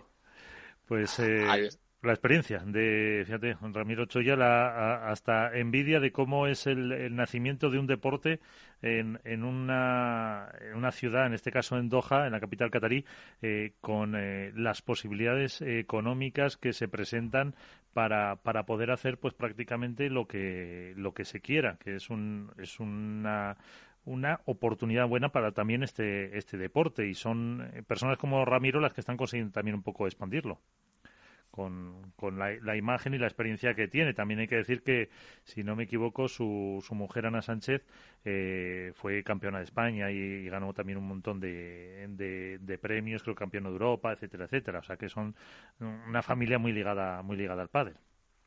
A ver, al final redunda lo que hablábamos antes de que la eh, capacidad de inversión que hay en ciertos territorios fuera de España, pues es mayor que la que hay aquí. Y por eso atrae a perfiles como Ramiro Choya, que son esos, esos pioneros ¿no? que comienzan eh, bueno, a trabajar en territorios que están por explotar todavía y que dentro de no mucho serán algunos donde el padel bueno, pues tendrá su pequeño oasis. Conocemos casos de gente así, ¿eh? Esther Lasera, sin más lejos, ha estado recorriendo muchos países. Eh, Keiko Catalán, que ahora está la Federación Internacional, también lo hizo en su momento. Entonces, bueno, eh, ese tipo de perfil que en lugar de sentirse cómodo dentro de su zona de confort, decide probar fortuna con un proyecto nuevo y que no sabes muy bien hacia dónde caminará, pero que lógicamente tiene un retorno económico importante detrás y que permite trabajar también de una forma diferente, porque las posibilidades económicas son mayores.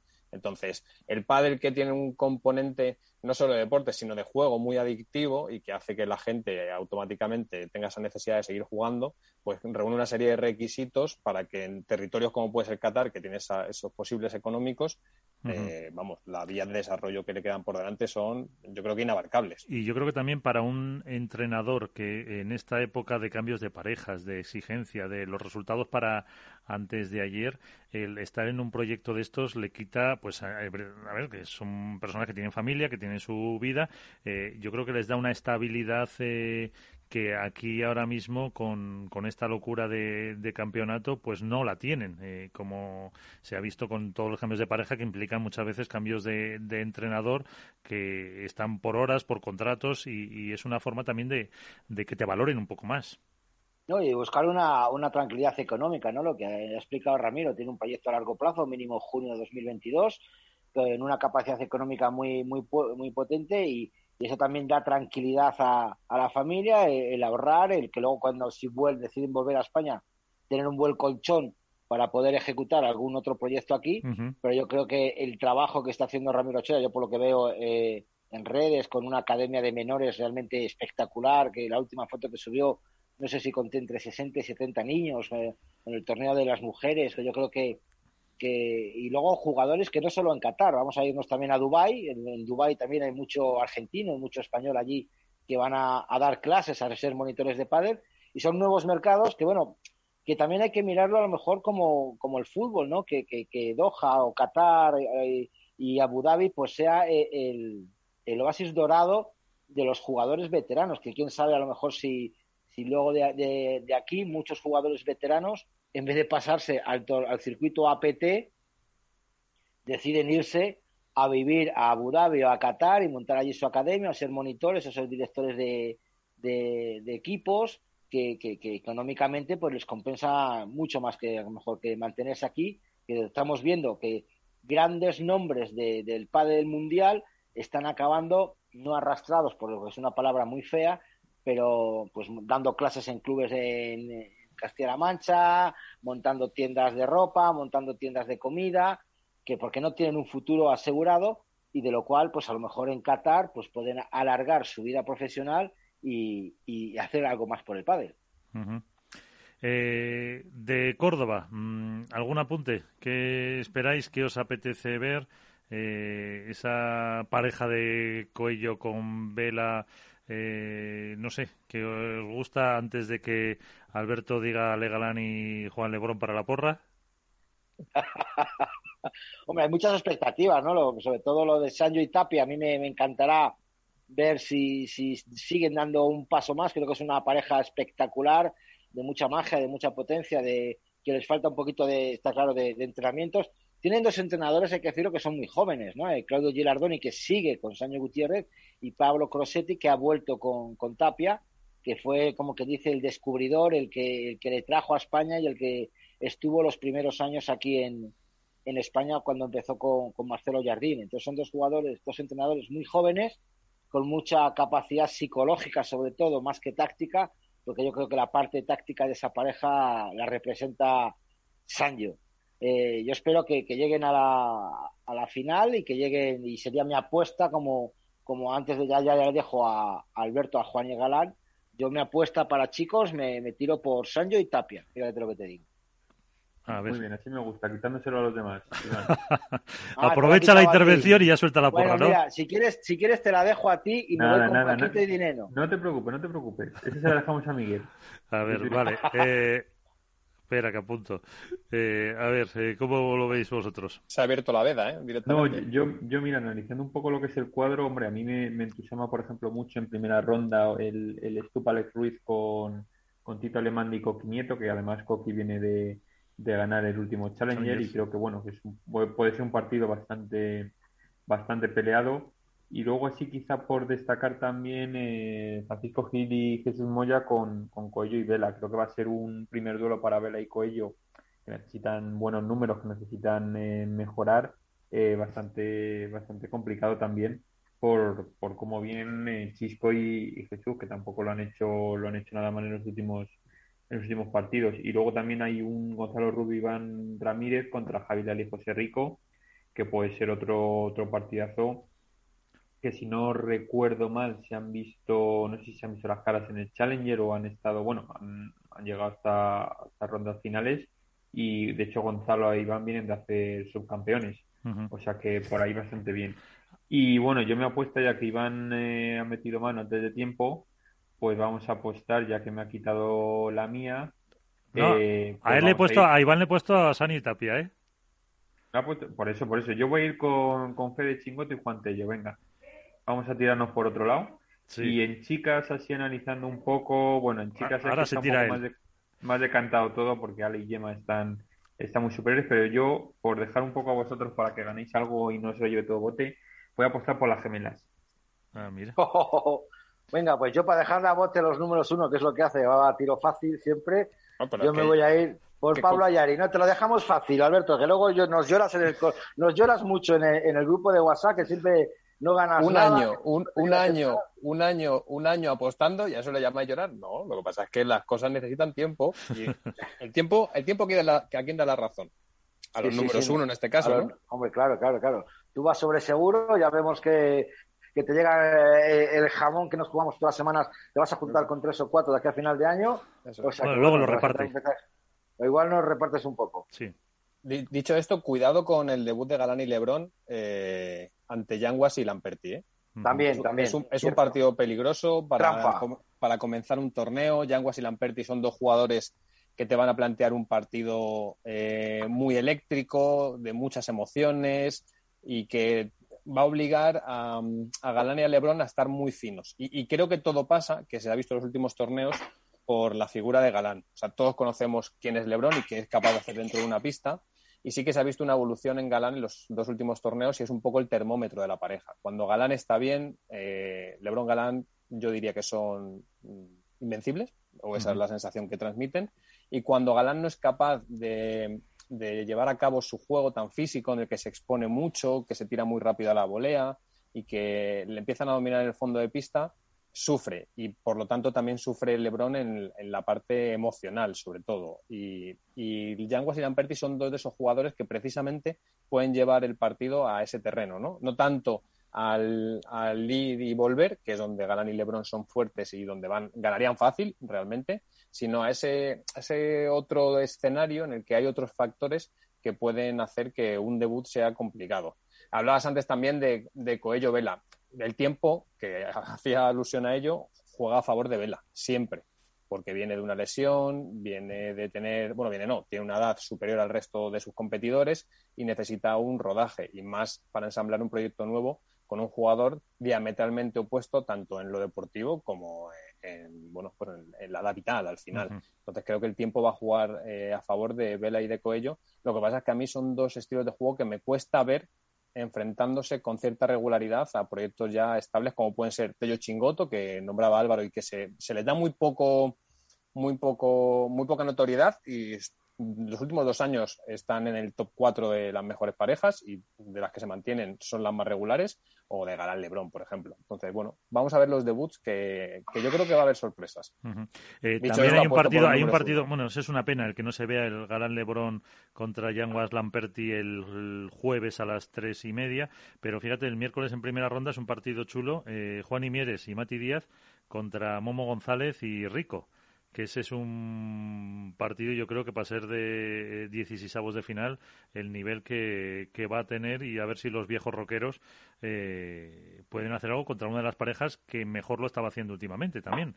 Eh, González una pareja que se ha colado en el top 8, que nadie contaba con ella para estar dentro del top 8 y que para mí es la pareja revelación del año. Pues fíjate que, Sí, por supuesto. Ahí estoy con Alberto. Es la pareja revelación. No sé ya si el jugador algún jugador, porque Momo está haciendo una temporada espectacular.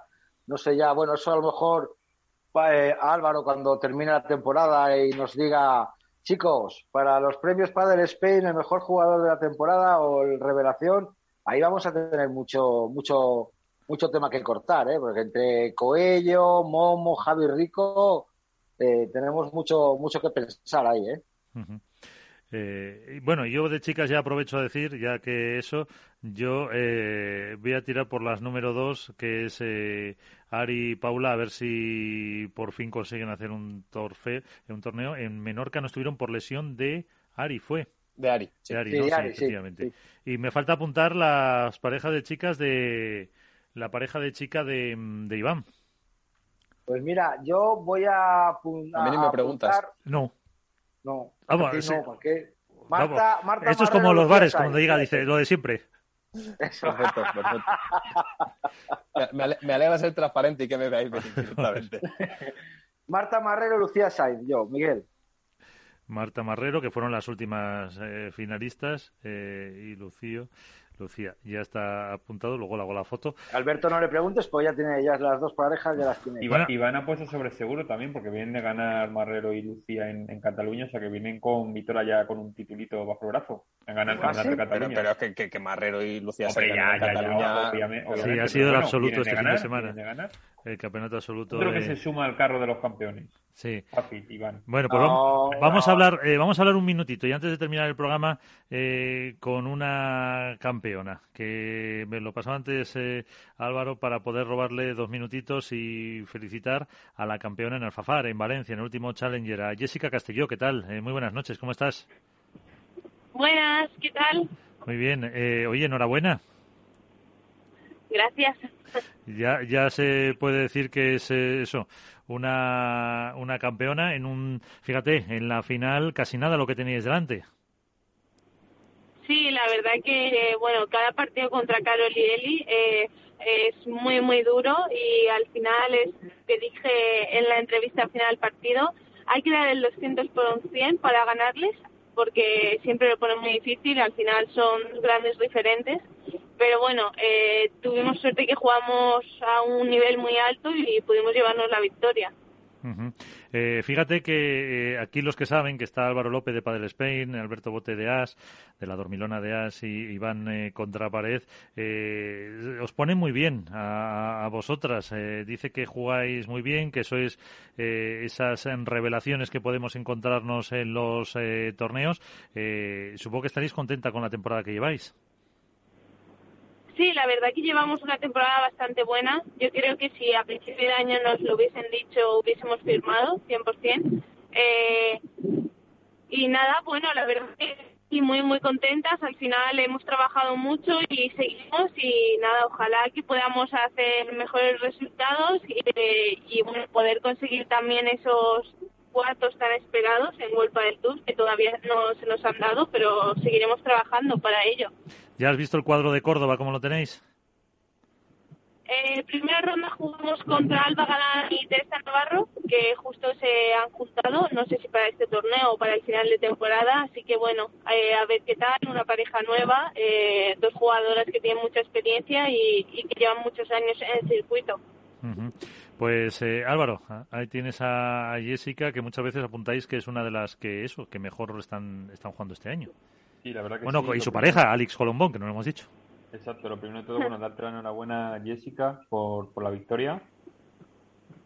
Muchas gracias, Álvaro. Y lo, y lo segundo, preguntarte, eh, yo no sé si vuestra temporada, vuestra idea de temporada pasaba únicamente por lo que es el World del Tour y, llegar eh, lejos en World del Tour, o también tenéis como objetivo los Challenger, no te digo ya conseguir título, porque eso al final y más en el circuito femenino está muy complicado, y aunque habéis sido las que más títulos habéis conseguido en el Challenger, pero sí en cuanto a llegar lo más lejos posible en World del Tour y en los Challenger llegar también por lo menos a disputar finales o ha sido eh, más de lo que esperabais a principios de año. Bueno, yo creo que no teníamos pensado llegar a ninguna final y mucho menos ganar. Eh, los Challenger al final yo creo que este año lo que queríamos es que fuese una oportunidad para intentar eh, jugar más partidos eh, que en World del Tour, que en World del Tour al final eh, no hemos pasado más de dos partidos, entonces bueno, creo que era una oportunidad para intentar llegar a rondas finales, coger un poquito más de experiencia en esas rondas y, y ya te digo, o sea, no, no lo pensábamos a, principios de año para nada y, y, bueno, la verdad que el Challenger este año se nos ha dado redondo. Eh, eso es una, una oportunidad más para, para, como dices tú, poder jugar más partidos seguidos con jugadoras también de muy buen nivel y, al final vas cogiendo también confianza, ¿no? Sí, al final eh, yo creo que desde el Challenger de Lerma, que fue nuestra primera final, eh, creo que nos ha ido muy bien. También hemos cogido más confianza, más ritmo de partido, conseguido jugar más y al final, bueno, hemos ganado partidos muy duros, eh, los que hemos perdido también creo que hemos estado ahí cerquita, así que sí, nos ha venido muy, muy bien. Eh, ¿Alguna cuestión, Iván Alberto, que va eh, en camino de, Nada, yo solo preguntarla, bueno, sobre todo felicitar a, a, Jessica por los dos torneos, que lo que dice, ¿no? Que igual no, no se esperaba este, este boom de, de, los, de los challenges, donde incluso en Alfa Far, me parece que si no me equivoco mal, ha sido nombrada MVP de la, de la final.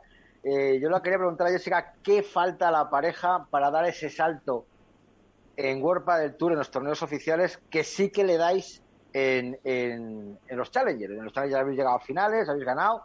¿Qué os falta en, en los torneos oficiales de World del Tour para conseguir esos cuartos y, por qué no, semifinales? Aparte, recordad que la que pasa por estos, estos micrófonos queda bendecida, o sea que quién sabe si igual lo consigues este, este torneo. Pero ¿qué os falta para, para llegar a ese paso? ojalá, ojalá me deis suerte. eh, bueno, yo creo que principalmente, obviamente al final, creo que en octavos también nos han tocado partidos muy, muy duros siempre, eh, jugadoras que, que están acostumbradas a hacer semis y finales, pero yo creo que es una cuestión un poco a veces incluso mental, ¿no? Porque es cierto que llegamos al Challenger de una contra Carol y Eli y bueno, jugamos a un nivel muy muy alto, pero la semana pasada perdimos contra ellas en octavos de Menorca, entonces bueno, creo que nos falta revernoslo un poquito más, que al final no hay tanta diferencia entre hacer octavos y cuartos y, yo creo que una vez eh, consigamos pasar esa barrera será todo mucho más fácil. Pues estaba mirando el cuadro, cuando ganéis a, Alba y a Tere Navarro, os toca eh, Martita y Bea. Tampoco lo tenéis ahí demasiado fácil, pero bueno, a, dar la sorpresa, ¿no? Bueno, es un partido, bueno, el primero como el segundo son partidos son partidos muy duros y, y bueno, eh, a intentar dar nuestro mejor nivel. Si nos acercamos al nivel que dimos tanto en semifinales como en la final de Alfafar, yo creo que podemos tener opciones. Así que lo intentaremos. Pues eh, te dejamos que vais ahí de, de, camino para Córdoba, pero queríamos recoger, pues eso, el testimonio de la, eh, otra vez, de la segunda victoria que habéis conseguido en un Challenger, en este caso en Alfafar, en Valencia, este fin de semana, frente, junto con tu compañera, con Alice Colombón, frente a a, pues dos históricas como es eh, Carolina Navarro y Elia Matreín. Eh, Jessica, que tendremos que hablar yo creo la semana que viene porque como te ha dicho Iván, eh, ya os veo en semifinales. Bueno, primero vamos a ganar el primer partido, luego el segundo y ojalá que, que un tercero. Pero, pero a ver si me dais suerte, sí. Esperemos. Muchas gracias. Muchas gracias a vosotros pues eh, el último Challenger de la temporada, si no me equivoco, también habrá que hacer un balance de cómo han sido eh, los Challenger. Eh, hablaremos con la, con la empresa, se me ocurre, para ver si finalmente han tenido esa repercusión que ellos también esperaban en un año complicado y que, y que la verdad que los Challenger yo creo que han, han cambiado y respecto a lo que había a otros años, ¿no? Yo creo que lo que lo que respecto a los Challengers, yo creo que el mejor torneo del año, respecto sobre todo respecto a público, yo creo que ha sido el de Albacete. No sé si mis compañeros están de acuerdo, las imágenes que salían de la Plaza Mayor de Albacete eran bastante buenas, con una buena entrada. obviamente la zona la zona de sol, como en toda la Plaza de Todos y más en la Castilla-La Mancha cuando arrea, arrea. Pero respecto a otros torneos de Challenger que hemos visto, tanto el de León, el de Lerma eh, o incluso este de Alfafar, yo no he visto tanta tanta gente como en el de Albacete. Sí sería bueno pues tener esos datos o hablar con la empresa, a ver si han quedado contentos y si van a seguir sobre todo apostando por este tipo de torneos. Yo dos cosas. Lo primero, de Jessica Castelló, decir que a mí no me sorprende, porque no viene jugando ahora muy, mucho y muy bien. O sea, yo la conozco desde hace ya algunas temporadas y he tenido la suerte de, de verla en directo en, en, los torneos de la FIP que, he ido a cubrir, como en el, Finals o, el FIP Gold de, de Jaén y es que Jessica Castelló jugaba muy bien al pádel. Y además se ha dado la, circunstancia de que se ha unido a una pionera, como es Alix Colombón, que amagaba con ser lo que está siendo y que, bueno, pues han unido dos talentos. Y es la verdad, que cuando están en racha son dos jugadoras muy peligrosas. Entonces, eso por un lado. Y luego, con respecto a los Challenger, yo a principio de temporada lo que apuntaba era que era interesante conocer cuál iba a ser el proyecto de esto que han denominado ahora la caravana naranja y ver cuál era el cambio real porque si era repetir lo que se había hecho hasta el momento, me parecía que sería un fracaso, pero creo que no ha sido así. La repercusión que ha tenido a nivel de números, la repercusión que ha tenido a nivel de jugadores también, porque podían, los jugadores podían haber dado de lado o, no de haber acudido eh, tantos a estas pruebas y sin embargo creo que para ser la primera experiencia creo que de la empresa que, que está comandando esta nueva etapa creo que es una, es una etapa positiva no se le puede pedir mucho más. Los challenges son lo que son, al final. Es la prueba de menor categoría dentro de las que eh, orbitan en World del Tour. Entonces, bueno, también han tenido sus seguidores en las retransmisiones. Porque sí, sí, sí, Por eso, por eso digo. No, no, que, no ha ido mal. Tenían muy buena aceptación y tenían buenos números. o sea, que luego la aportación de Darío Magro a, las retransmisiones también le ha dado un punto de calidad y que, bueno, pues es un profesional que sabe lo que es, que retransmite World Pile Tour y sabe retransmitir y muy bien. Yo creo pues que han apostado muy bien y, yo creo que, no tienen que estar muy descontentos, pero a lo mejor sí que podemos tener el pero a lo mejor del taquillaje. Pero bueno, ojalá nos lo cuenten y nos lo Hay un buen equipo, Iván. Yo he tenido la sensación en los Challengers de que había un buen equipo eh, a los mandos de todo esto y que para ser la primera experiencia pues se ha notado que era algo bastante más serio que a lo mejor lo que estaba pasando hasta el momento con los Challengers. Y esa es la sensación que, queda, que los Challengers sabían, lo que hacían, efectivamente, sabían lo que hacían, era un equipo profesional, que ya nos lo demostraron cuando estuvimos hablando con ellos a principio de temporada, que no es el primer evento que hacen, a lo que te voy, que no es el primer evento que hacen, que saben lo que es, y que bueno, pues que, que han apostado por ello, y yo creo que eso ha salido, creo, yo le pondría entre un 7 y un 8, por decirlo, por poner una nota poner una nota entre un 7 y un 8. Yo, no, yo no, o sea, no soy muy de, poner notas, pero mi sensación era, si lo recogía con, no con cierto escepticismo, sino ver hasta dónde se podía, cuál era la escalabilidad que tenía el proyecto de los Challenger, que para mí esa era la pregunta, ver hasta dónde se podía explotar un Challenger, teniendo en cuenta que están, entre comillas, opacado por, por los Open y por los Masters de World Pile Tour y que también a su vez están las pruebas del, del circuito de la Federación Internacional, ver cuál era la propuesta y hasta dónde se podía llevar y la sensación que, se recoge una vez que ha finalizado es que uno, eso, han reunido un buen equipo que tenía experiencia y que sabía lo que iba a hacer y que se ha cambiado un poco la sensación de que los Challenger era esa prueba que estaba descolgada por ahí en el calendario cada X semanas y a la que acudía no se sabía muy bien qué. Y eso se ha reflejado en unos números que, más que aceptables, son bastante notables. O sea, la gente se ha enganchado para ver a parejas que de, forma habitual a lo mejor no lo haría. Y eso es un trabajo de comunicación, es un trabajo de organización, es un trabajo de sponsorización y habla bien, bueno, pues de una propuesta que ha cambiado el concepto de Challenger hasta el momento. Veremos cuál es la capacidad que tienen para seguir llevándolo o potenciándolo en las próximas temporadas. Veremos, a ver. Ah, eh, Álvaro, un último apunte y nos despedimos. Sí, nada, yo muy rápidamente. la, nota, de calidad para terminar. Nada, yo les pongo quizá un poco en el debe, pero que no es cosa suya, pues eh, un poco el taquillaje, lo que decía Iván, pero sí que es verdad que de donde venían los Challenger eh, a cómo están, eh, ha mejorado mucho en, a nivel de redes sociales, media en general. Obviamente no es lo mismo llevar un Challenger, con todo el respeto, o sea, o una prueba a Valencia, a Madrid, que llevarlo al Fafar o que llevarlo a Calanda, pero bueno, yo creo que la gente dentro de lo que cabe, los, los ha conocido bastante más este año y al final se han visto eso, grandes partidos, partidos muy apretados y creo que los jugadores, como dice Bote, han, han respondido y que confío en que vaya más porque creo que el resultado ha sido bastante bueno.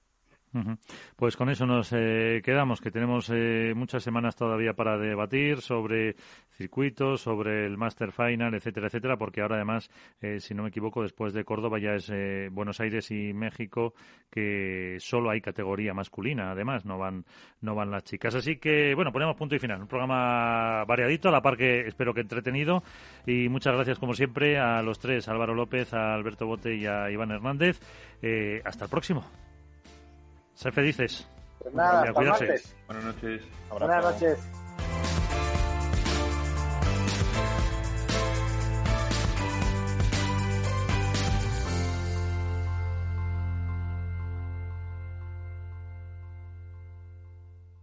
Hook Paddle ha patrocinado esta sección. Hook Paddle Time is now.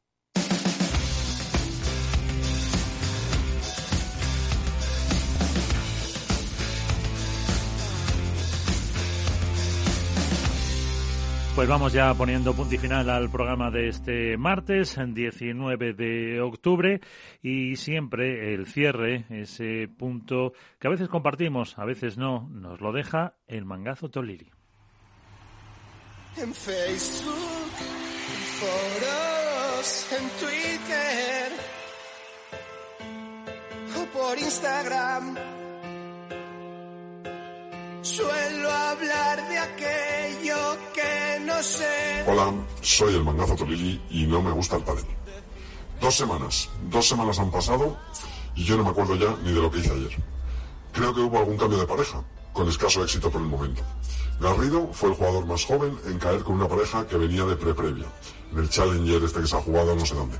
Y todo ello tras haber dejado a Beluati, por Campañolo, que a su vez había sido volado por Bergamini, para irse con Arroyo y que por cierto también había perdido por ahí en primera ronda de cuadro, una cosa lamentable.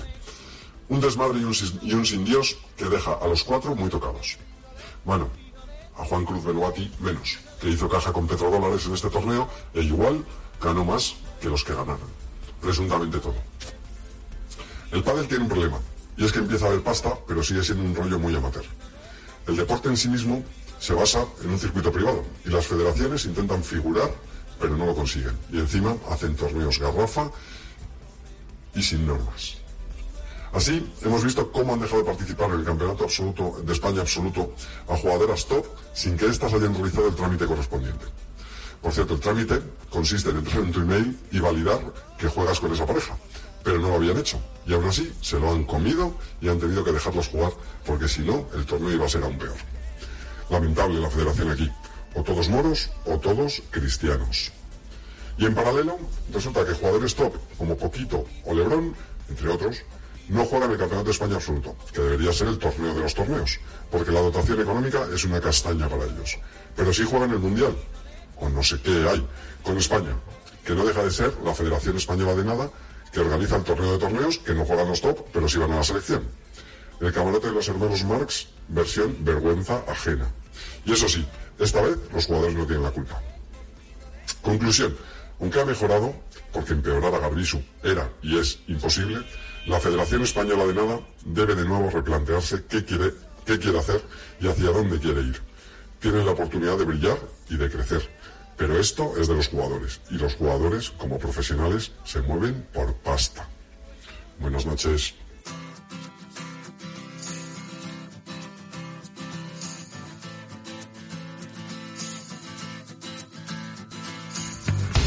Ponemos así punto y final a esto es de esta semana con este comentario, con esta reflexión.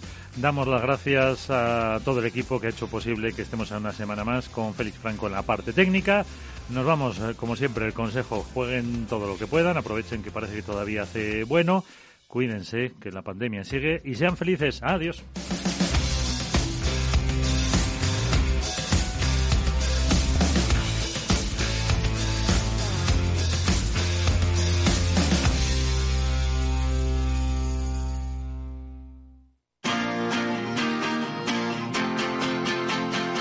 Capital Radio, Música y Mercados.